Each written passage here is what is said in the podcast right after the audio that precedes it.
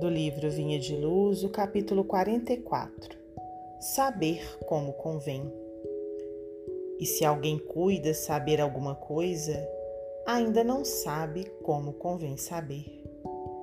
Paulo, primeira carta a Coríntios 8:2. A civilização sempre cuida saber excessivamente, mas em tempo algum soube como convém saber. É por isso que, ainda agora, o avião bombardeia, o rádio transmite a mentira e a morte, e o combustível alimenta maquinaria de agressão. Assim também, na esfera individual, o homem apenas cogita saber, esquecendo que é indispensável saber como convém. Em nossas atividades evangélicas, Toda atenção é necessária ao êxito na tarefa que nos foi cometida.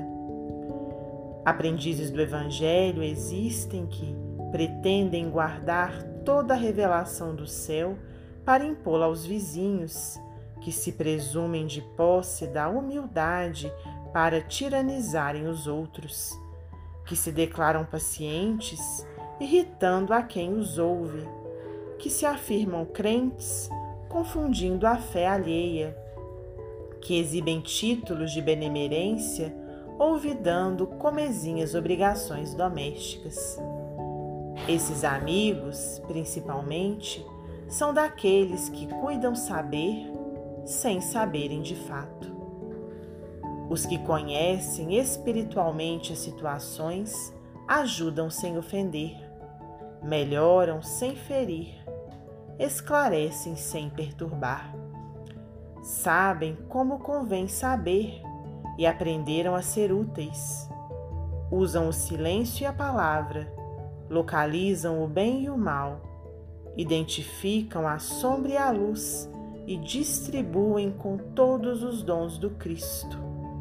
Informam-se quanto à fonte da eterna sabedoria e ligam-se a ela como lâmpadas perfeitas ao centro da força. Fracassos e triunfos, no plano das formas temporárias, não lhes modificam as energias. Esses sabem porque sabem e utilizam os próprios conhecimentos como convém saber. Emmanuel Psicografia de Francisco Cândido Xavier.